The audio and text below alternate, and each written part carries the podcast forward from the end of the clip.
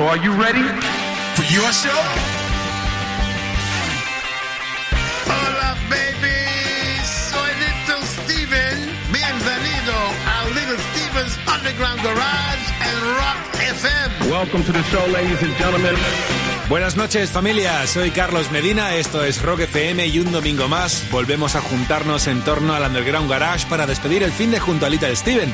Disfrutaremos de muchas curiosidades e historias que nos tiene preparadas el guitarrista de Springsteen. Te adelanto una de ellas. El 1 de febrero de 1964, el gobernador de Indiana de aquel entonces, Matthew Welch, prohibió la emisión de la canción Louis Louis, aquella versionada por The Kingsmen, por considerarla que, bueno, una parte de la letra era obscena. De hecho, el FBI abrió una investigación en torno a estas acusaciones tratando de comprobar el hecho.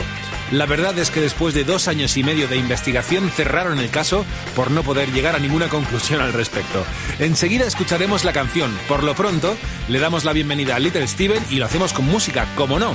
Gina Raban, The Night Ain't Long Enough. Buenas noches, Stevie. Arranca el Underground Garage aquí en Rock FM.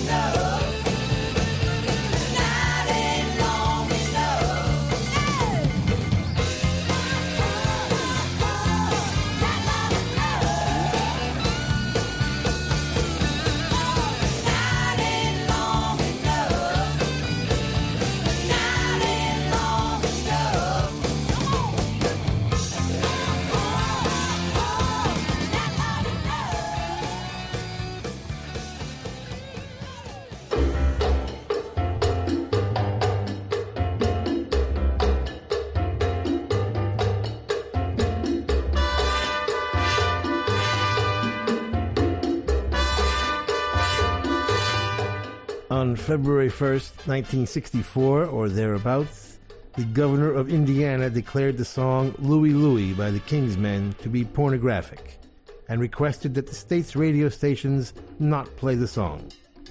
The band had been ratted out by some creepy weasel squealing do-gooder would-be Boy Scout butt kissing traitor to all teenagers who sent a copy to Governor Matthew Welsh saying the lyrics were obscene. After the governor and his executive secretary listened to the record, slowed down from 45 RPM to 33 and a third. They agreed and called the president of the Indiana Broadcasters Association, who sent telegrams to the radio stations to stop playing the record. This led to a 30 month investigation by the FBI. 30, 3 0, who would interrogate everybody associated with the song, except, of course, Jack Ely, the lead singer of the Kingsmen, who sang the song and had been quietly and despicably fired from the band. The whole fabulous story is in what might be the greatest book about rock and roll ever Dave Marsh's Louie Louie. As incredible as it seems that a governor and the FBI would take the time to think about song lyrics, even in 1964, it happened. Dave Marsh had a partial explanation. In a culture that interprets puberty as a tragedy of lost innocence rather than a triumphal entry into adulthood, the possibility of someone actually giving vent to sexual feelings remains deliciously scandalous. Sex is bad, and somebody singing about it would be really bad. After two and a half years, the FBI finally gave up. They found Jack's vocal unintelligible at any speed.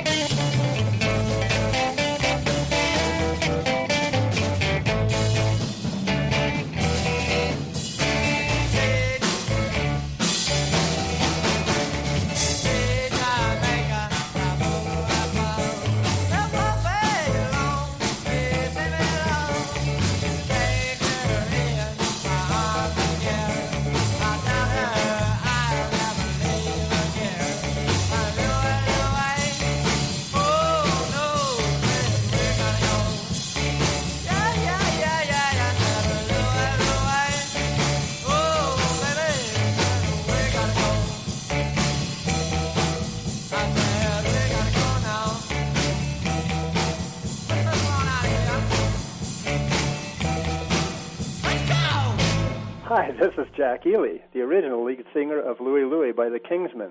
You are with Little Steven in the Underground Garage, a very cool place to be.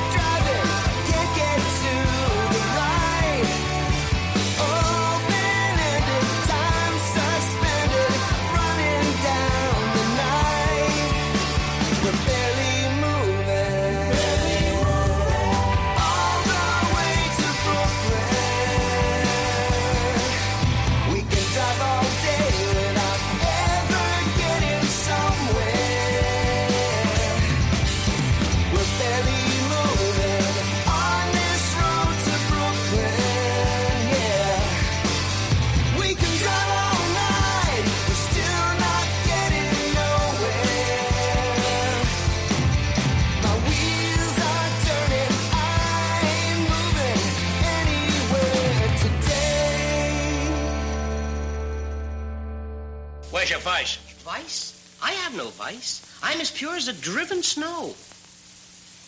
But you drifted. Oh!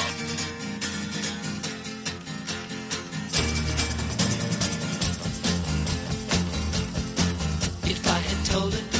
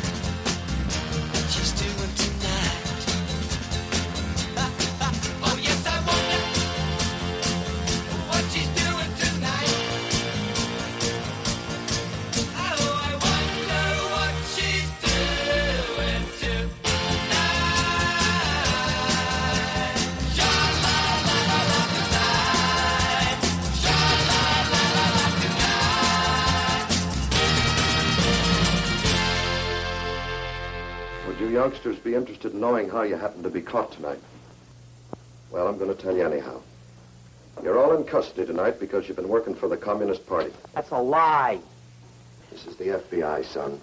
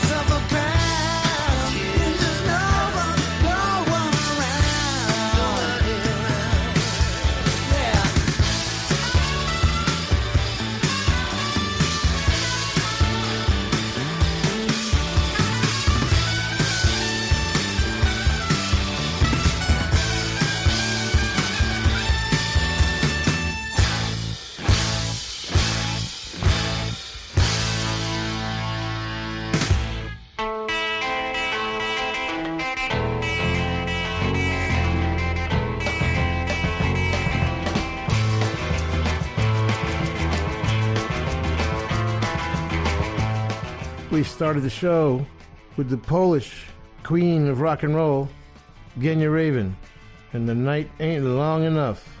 That track from Urban Desire, 1978. If you haven't read her book, Lollipop Lounge, we highly recommend it. Along with Dave Marsh's book, Louie Louie, of course, which we started the first set with. The hit, the Kingsmen's version, They Out of Portland, the song originally written by Richard Berry, who stole it from Rene Touzé, and the glorious thievery continued right through Rockin' Robin Roberts and the Wailers. Jack Ely, Mike Mitchell, Bob Nordby, Don Gallucci, and Lynn Easton were the Kingsmen. And in the third biggest theft in the history of rock and roll, Lynn Easton's mother trademarked the name, and Lynn immediately threw lead singer Jack out of the band and became the lead singer. We ain't got nothing yet from the Blues Magoos out of the Bronx. Psychedelic Lollipop was the album, 1966. Brooklyn is the Jellybricks. It's just a single at the moment. They produced it with Jeff Sanoff, and they wrote it, and it's cool. Get it from wickedcoolrecords.com.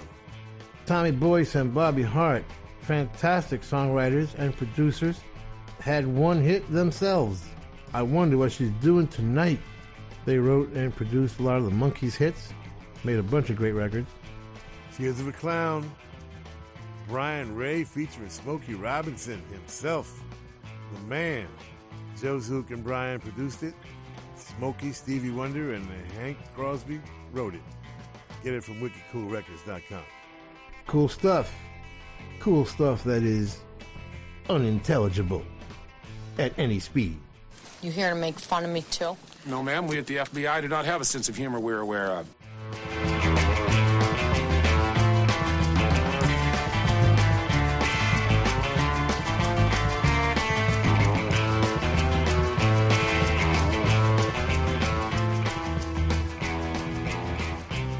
Sigues en Rock FM en el Underground Garage de Little Steven. Una de las constantes del show es recordar y celebrar las grandes películas que nos ha regalado el cine o la televisión. Esta noche, Stevie dedica un rato a una película que considera entre el top 3 de las mejores comedias nunca filmadas, Teléfono Rojo Volamos hacia Moscú, estrenada en 1964 y dirigida por el señor Stanley Kubrick. El argumento gira en torno al delirio del general de la Fuerza Aérea de los Estados Unidos, Jack D. Ripper, quien planea dar comienzo a una guerra nuclear con la Unión Soviética para impedir una conspiración comunista que pretende fluorizar el agua, contaminando, y cito textualmente, contaminar los preciosos fluidos corporales de los americanos. La gran estrella de la peli es sin duda Peter Sellers, quien interpreta a tres personajes en la cinta. Y no digo más, si no la has visto ya estás tardando, es una locura constante. Dale, Stevie.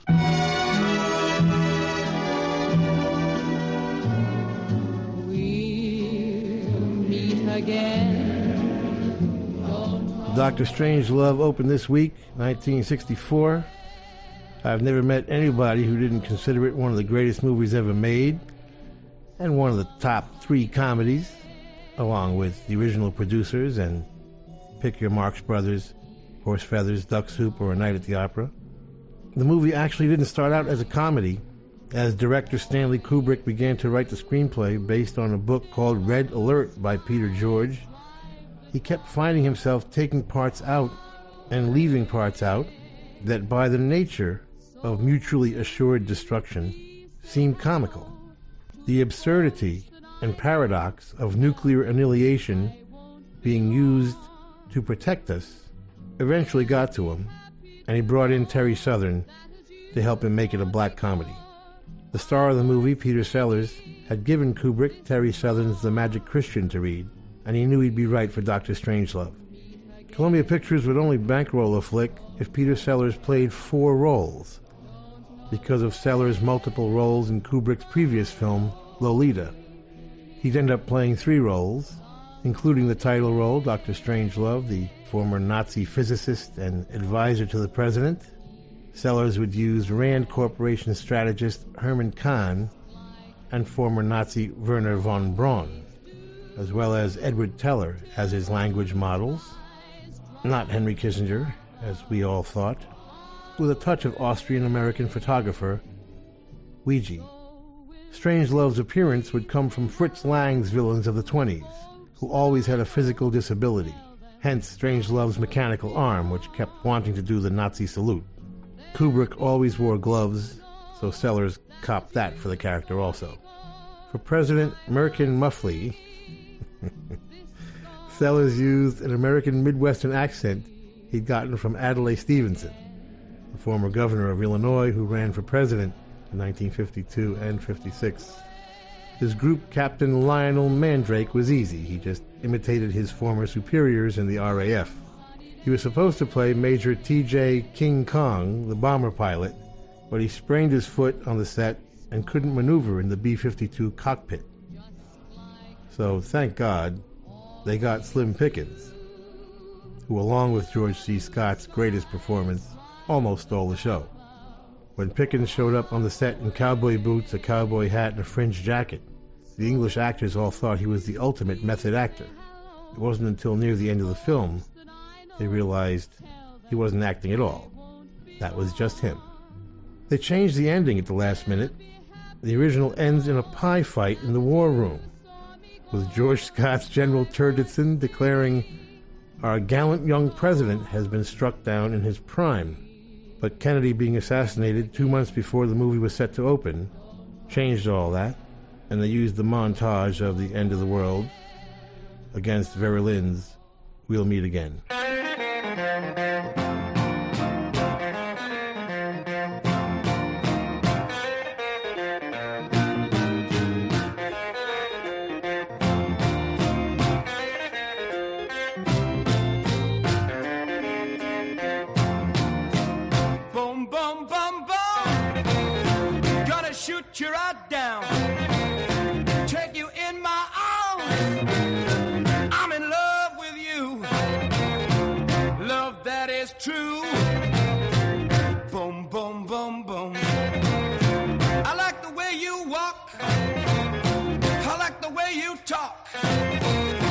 When you walk that walk and you talk that talk. You knock me out right off of my feet. Come on and shake, shake it, baby. Shake it up,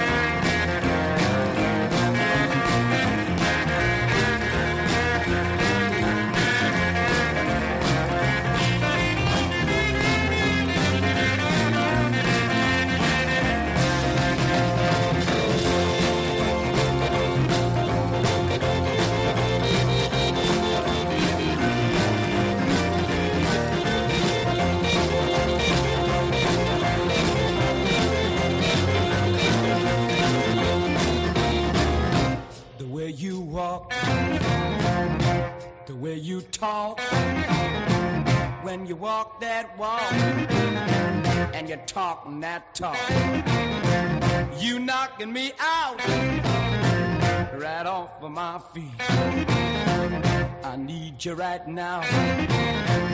I mean right now. I don't mean tomorrow. I mean right now. Come on, come on. Come on, shake it up, baby. Come on and shake it, baby. Shake it up, baby.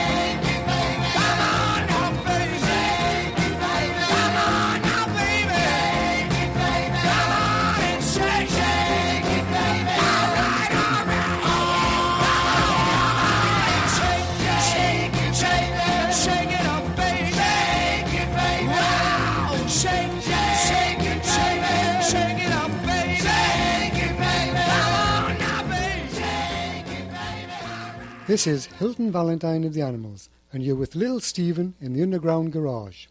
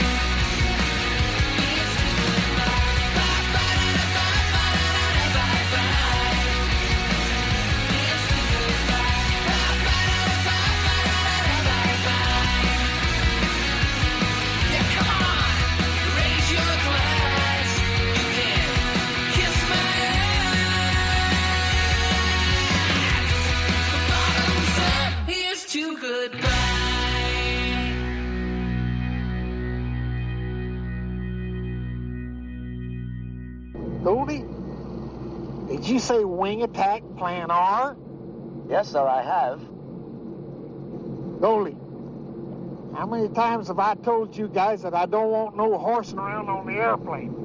I'm not horsing around, sir. That's how it decodes.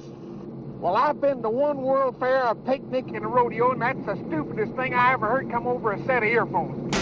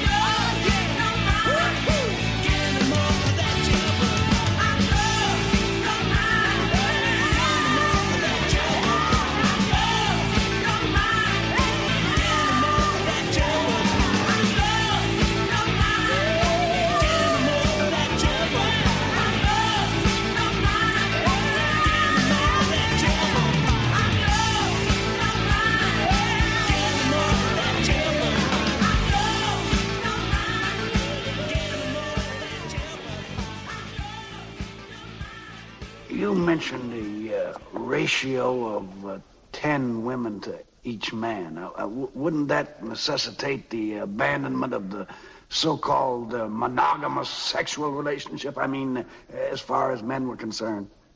Uh, regrettably, yes. But it is, you know, a sacrifice required for the future of the human race. I hasten to add that since each man will be required to do prodigious service along these lines, the women will have to be selected for their sexual characteristics, which will have to be of a highly stimulating nature. I must confess, you have an astonishingly good idea there, Doctor.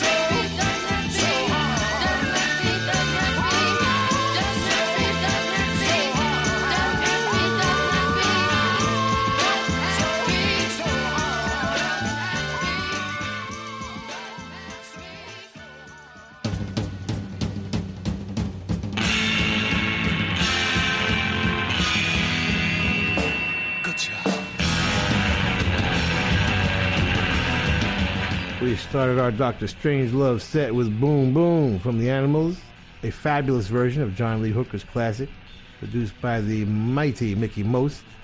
My Kind of a Girl was the Ramones from Subterranean Jungle, 1983. Ritchie Cordell and Glen Kolotkin producing.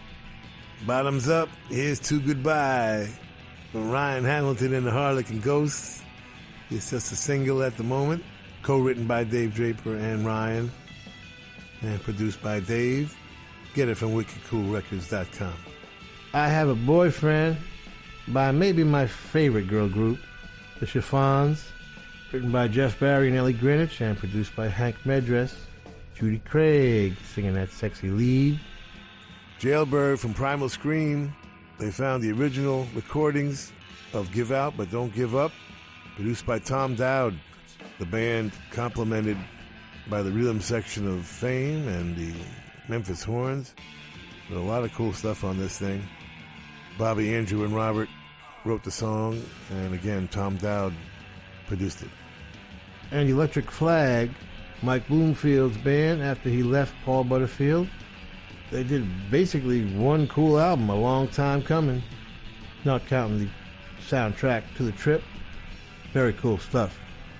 We'll be back with one of our favorite former freaks of the week.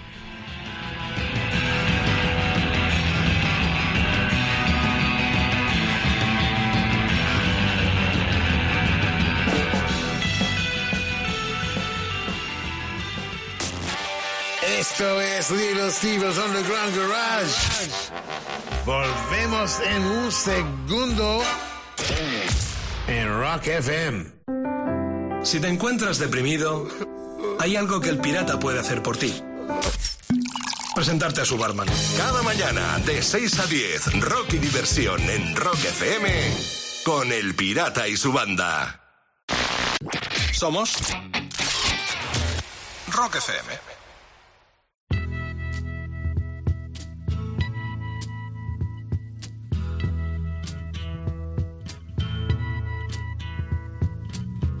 Something happening here. But what it is ain't exactly clear. There's a man with a gun over there. Telling me I got to beware. I think it's time we stop, children. What's that sound? Everybody, look what's going down.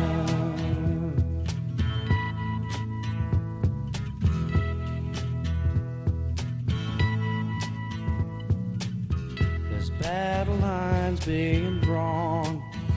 Nobody's right if everybody's wrong.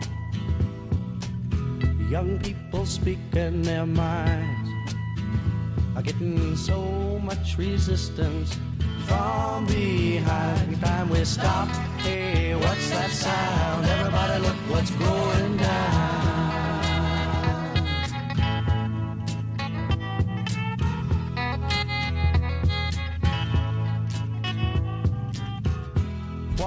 Field day for the heat. A thousand people in the street singing songs and a carrying signs. Mostly say hooray for our side. It's time we stop. Hey, what's that sound? Everybody, look what's going down.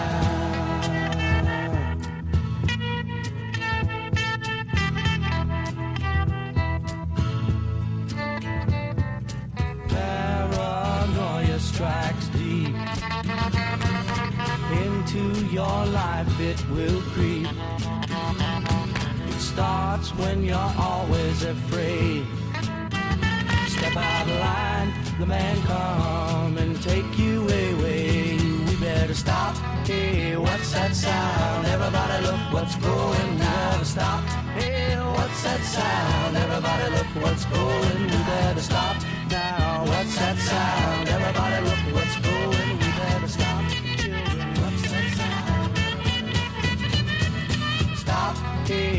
What's that sound? Everybody look what's going. Better stop. Hey, what's that sound? Everybody look what's going. We better stop. Hey, what's that sound? Everybody look what's going, better stop. Hey, what's that sound? Everybody look what's going, we better stop. Now, what's that sound? Everybody look what's going, we better stop. Children, what's that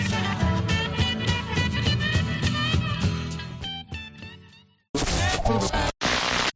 Estás escuchando el Underground Garage de Little Steven aquí en Rock FM. Uno de los grandes protagonistas del show de esta noche es el señor Andrew Luke Oldham, que es conocido especialmente por ser manager de, de los Stones, de los Rolling Stones en los comienzos de la banda. Eso sí, la cuestión es que a Oldham le recomendó un amigo suyo que fuera a ver a un grupo de chavales llamados The Rolling Stones. Así fue, y Oldham percibió un gran potencial en la banda, a quienes situaba como, bueno, pues una antítesis interesante que podría enfrentarse a la popularidad de otra joven banda que eran los Beatles. Una de las estrategias más conocidas que desarrolló Oldham para los Stones en los comienzos fue dotar al grupo de una imagen de chicos malos. Lo consiguió con proclamas como por ejemplo ¿dejarías a tu hermana salir por ahí con un Rolling Stone? Finalmente fue desentendiéndose de la banda, obligando finalmente a venderles los derechos a su colaborador Allen Klein. El martes que viene, Andrew Luke Oldham cumplirá 75 años y esta noche es uno de los protagonistas del show. Dale, Stevie.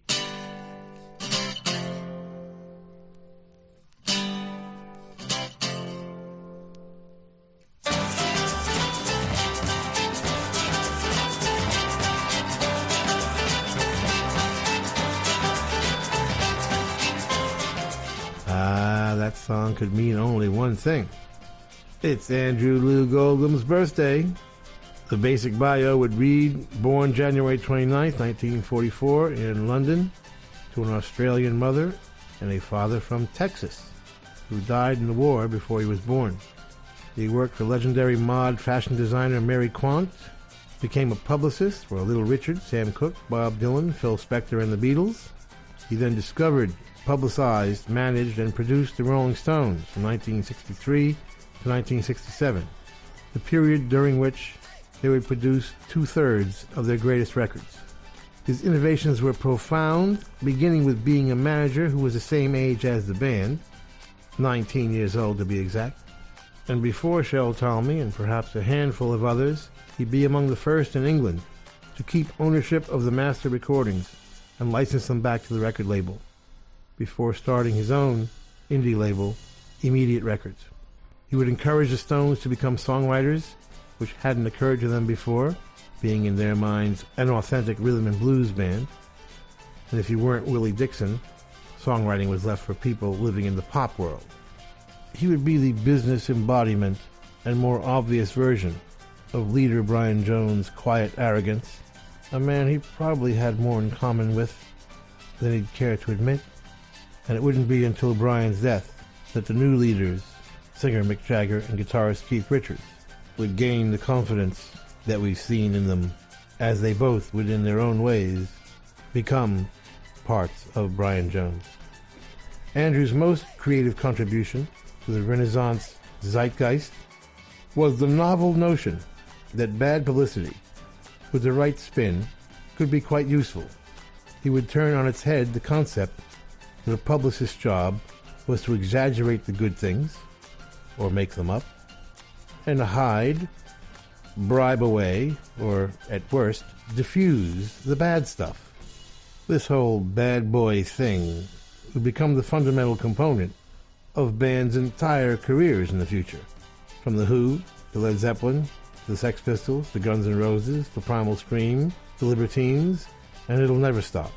The problem is, occasionally, a clever manager, or publicist, or an artist themselves will forget that behind Andrew's events, rumors, and headlines, the band had the substance to back it up. He knew once he'd gotten them attention, they'd do the rest.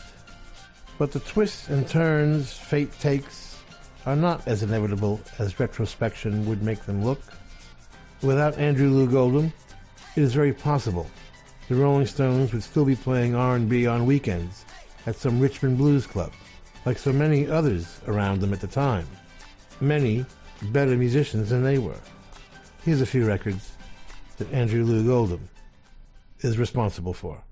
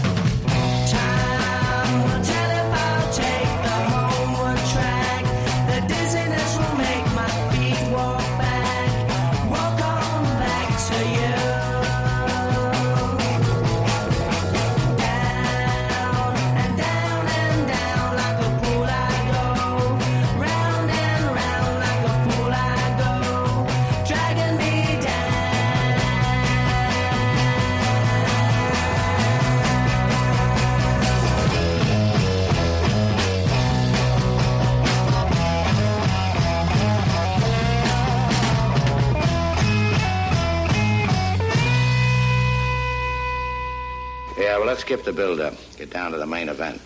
All righty. I got a position I want you to fill. Now, it's not the usual press agent's routine. It's an important job that calls for an important man and pays important money, and I think you're important. Interested? Well, I didn't come here to work out.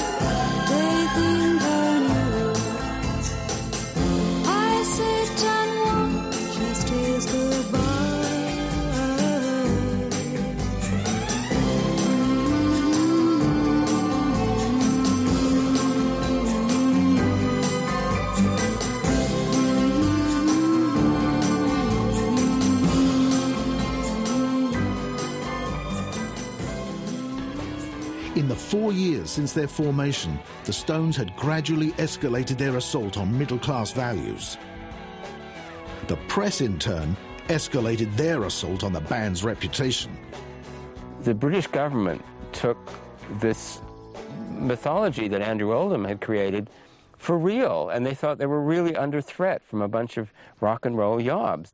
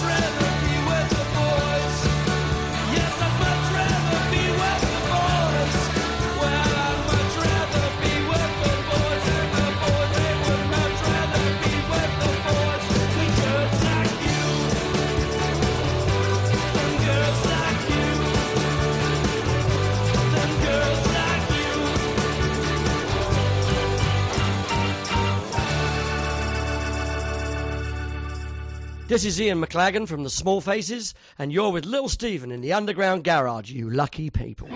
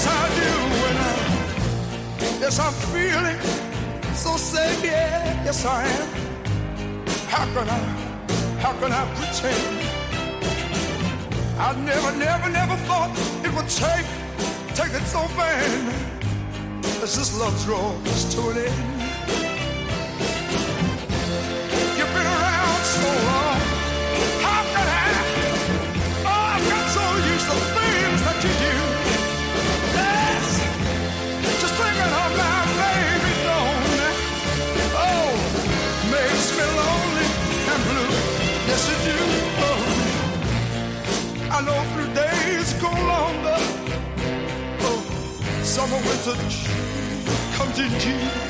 I know it doesn't. You know you can try to ease the pain I got in my heart, baby. Make it soon,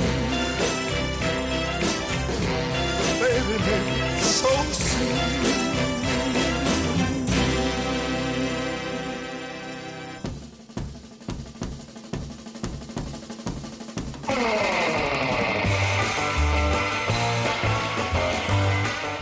we started our tribute to Andrew Loog Oldham with Have You Seen Your Mother Baby Standing in the Shadow? An amazing single, a hit single, and an absolute assault on the senses. Fantastic. From Andrew's label, Immediate, came Les Fleur de Lys. No, they were not from France, they were from Southampton. Circles, of course, the cover of Pete Townshend's classic as Tears Go By, the first production other than the Stones Andrew would do, from the wonderful Marianne Faithfull, who never understood how wonderful she was. I'm not sure she does yet, and she's still wonderful. I'd much rather be with the boys from Reigning Sound, one of my favorite albums ever, Time Bomb High School. Get it from InTheRedRecords.com. The Small Faces were signed to Immediate, and they did most of their best work. Call It Something Nice was one of them, from There Are But Four Small Faces. And another fantastic co-write by Andrew and Eric Wilson. Baby Make It Soon, my favorite Chris Farlowe track, from Immediate 1966. We thank you, Andrew, for being part of the business of delivering human happiness, however you put it. We'll be back with our coolest song of the world this week.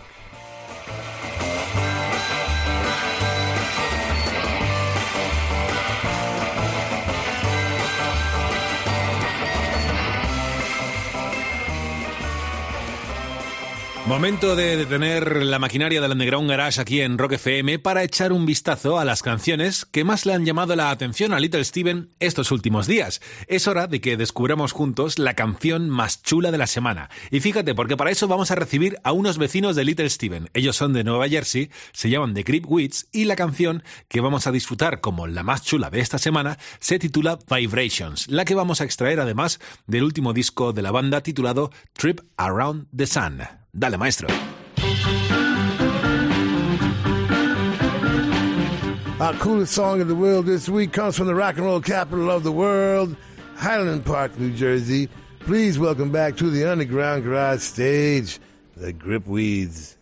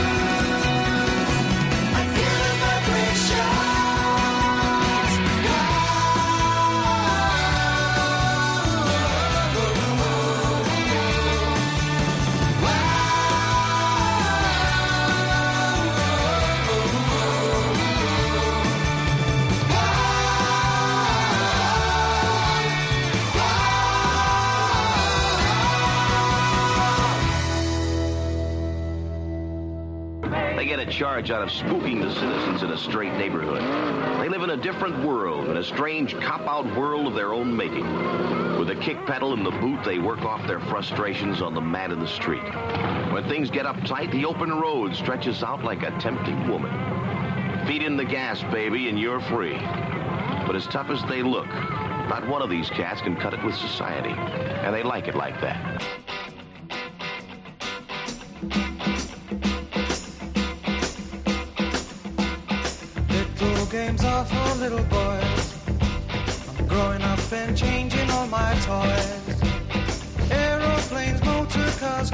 Goldfish, and old jam jars. I just don't play these games no more. Little games are for little boys. Loving games are for bigger boys. Parties in Chelsea flats mixing with kinky cats are games I wanna play some more. Who what they're doing to me? Darling, it's so plain to see. My temperature's rising, but that's not surprising when what you do to me. Little games for little boys.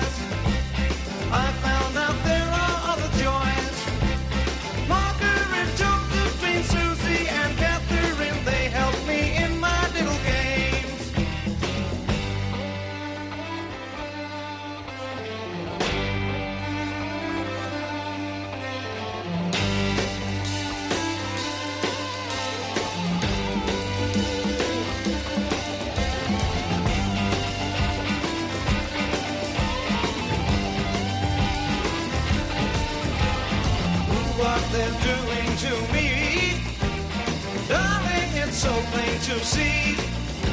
My temperature's rising, but that's not surprising when you do what you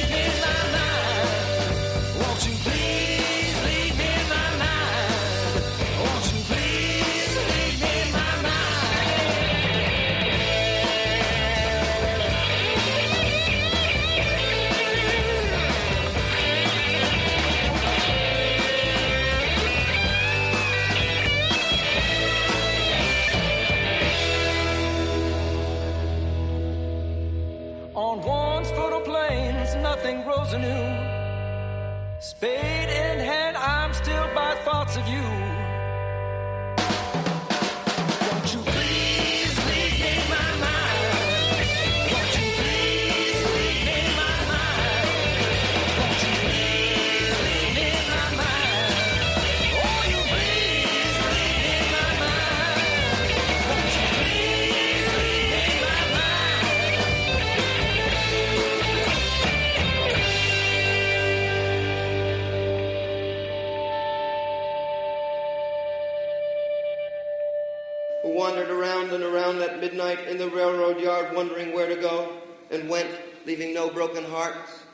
Who lit cigarettes in boxcars, boxcars, boxcars, racketing through snow toward lonesome farms in grandfather night.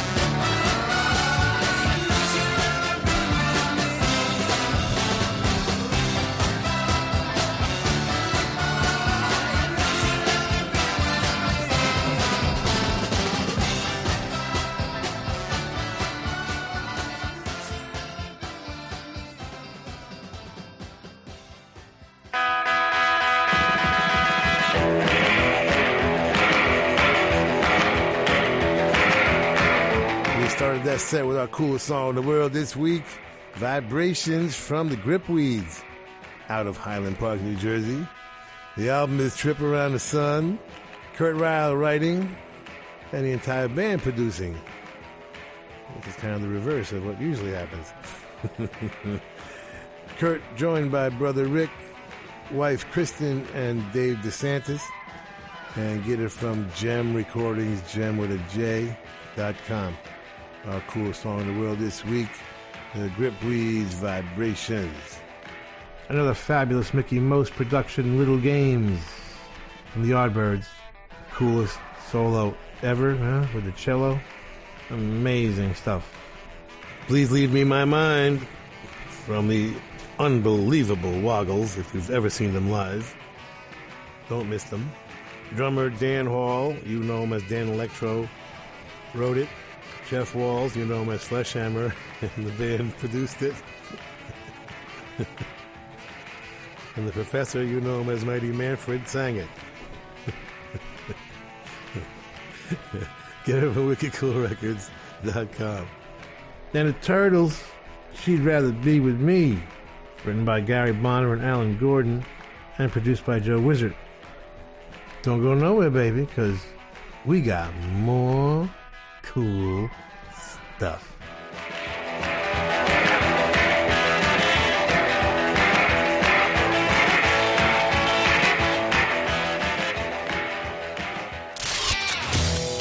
Estás escuchando Little Steven's Underground Garage en Rock FM.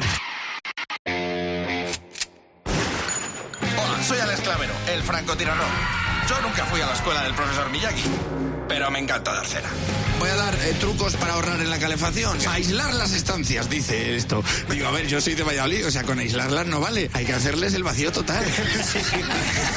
Allí lo mejor para ahorrar en calefacción en Valladolid es irte de Erasmus. Dice, ¿dónde? Pues a Finlandia, casi estás aclimatado. Dice, no, pues vete a Siberia. Digo, no te pases, ¿qué te crees que soy de Burgos? Vigila las tuberías. Digo, siempre voy a contratar un tío de Prosegur. Dice, ¿y qué hace? Dice, pues mira, según te acercas te mete para dentro. Es lo que se llama un golpe de calor. Ya sabes, mañana a las 9 menos 10 estoy de vuelta. Y si te has quedado con ganas de más, en rockfm.fm tienes el podcast. Cada mañana de 6 a 10, Rock y Diversión en Rock FM con El Pirata y su banda. Somos Rock FM.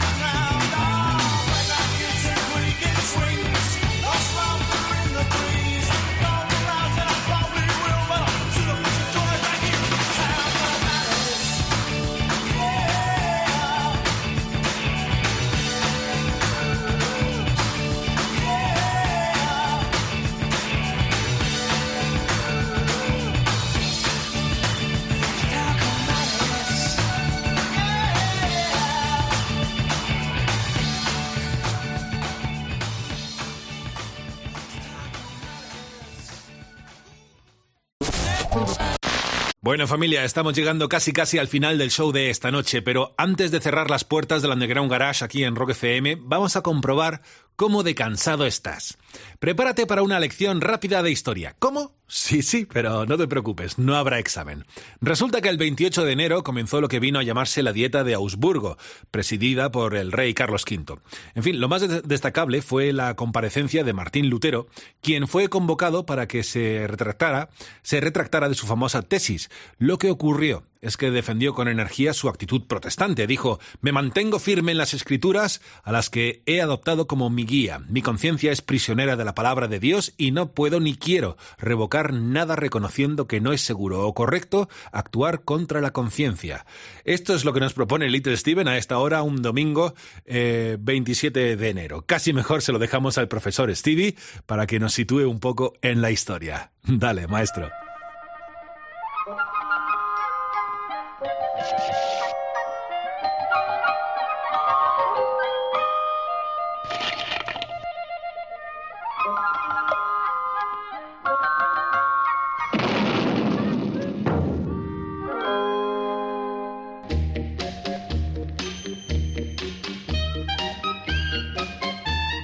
Once upon a time, January 28th, 1521 to be exact, the diet of worms began. Ew. It was somewhere between the Atkins diet and the South Beach diet, started by some cat named Martin Luther. Maybe you saw him on Oprah. The year before, Pope Leo X had issued a papal bull, which was a competing diet with more protein, which he called Exsurge Domine, to get to the ever growing Hispanic population. Luther had been criticizing the Pope relentlessly, which had really opened up a can of worms. Emperor Charles V sided with Leo the Pope and issued the Edict of Worms. The guy was a real snake, if you ask me. So Luther, realizing that the Edict of Worms meant he'd soon be sleeping with them, went on the lam. So while he was there at Wartburg Castle, since he couldn't get online and had nothing to do, Luther translated the Bible into German. And that's why, to this day, Protestants are usually thinner than Catholics.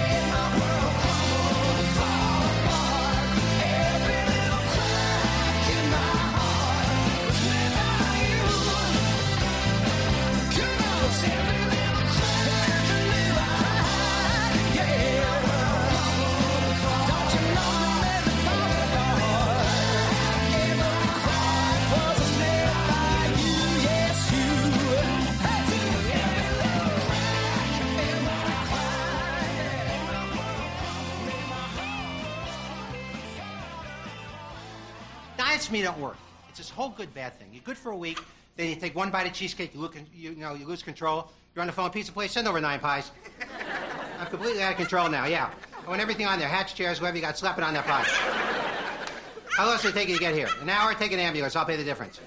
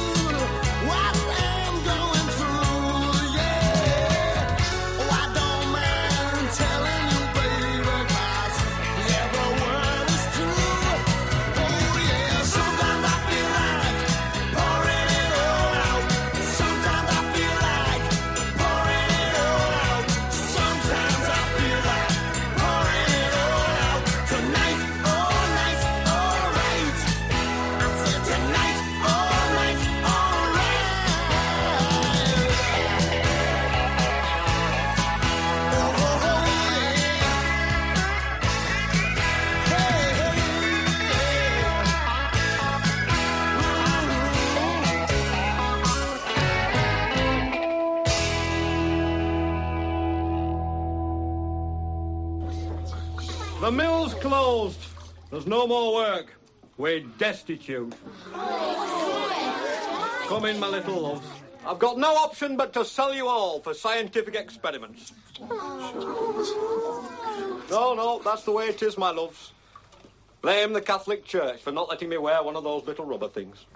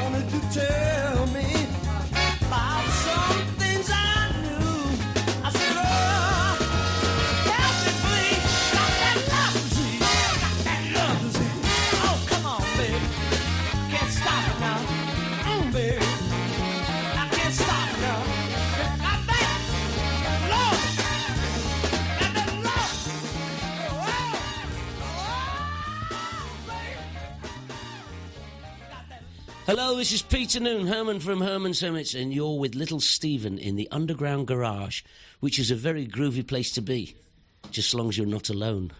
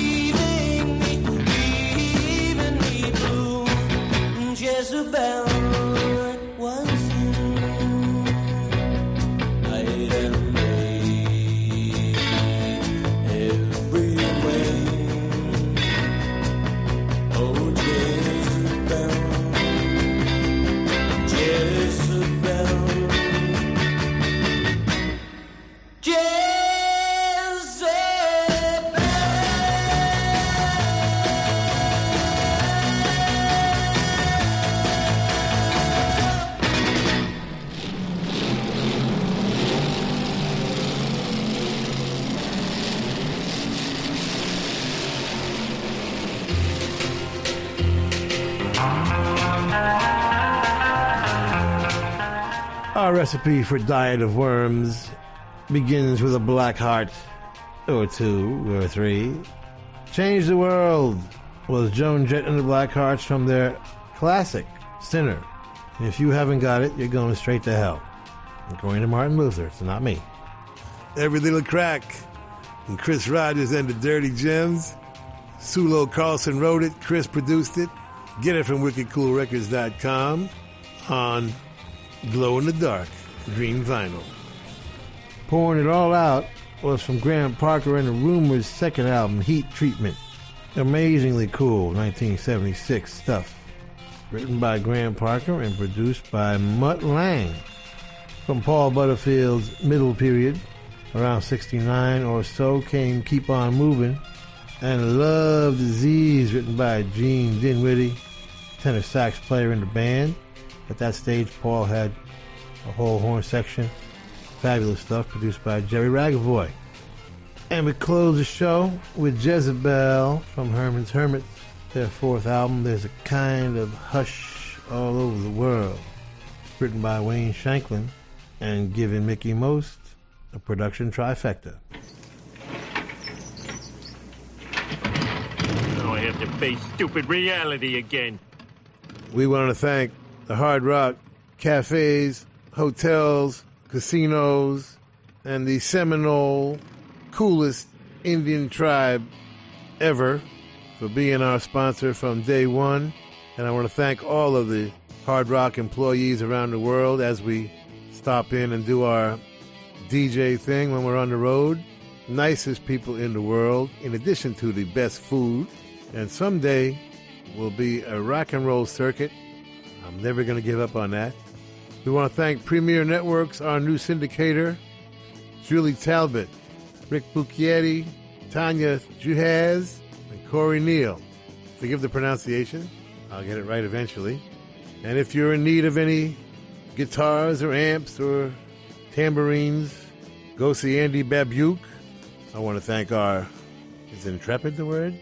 Or is that an aircraft carrier? Dennis Mortensen, who puts the show together every week in spite of the odds. Uh, Go to undergroundgarage.com if you've missed any of our last 750 shows. and uh, Facebook and Twitter and at Stevie Van Zandt. You can talk to me personally. And thank you, Alan Freed. We'll see you all next week. And that's the name of that tune. Ciao, baby.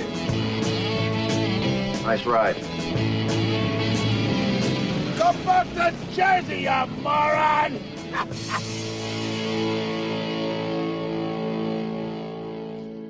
That's entertainment. That's entertainment.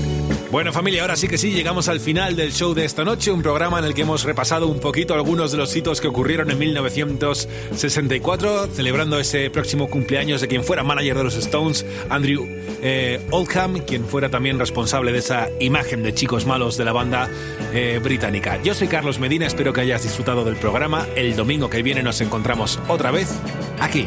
Feliz semana.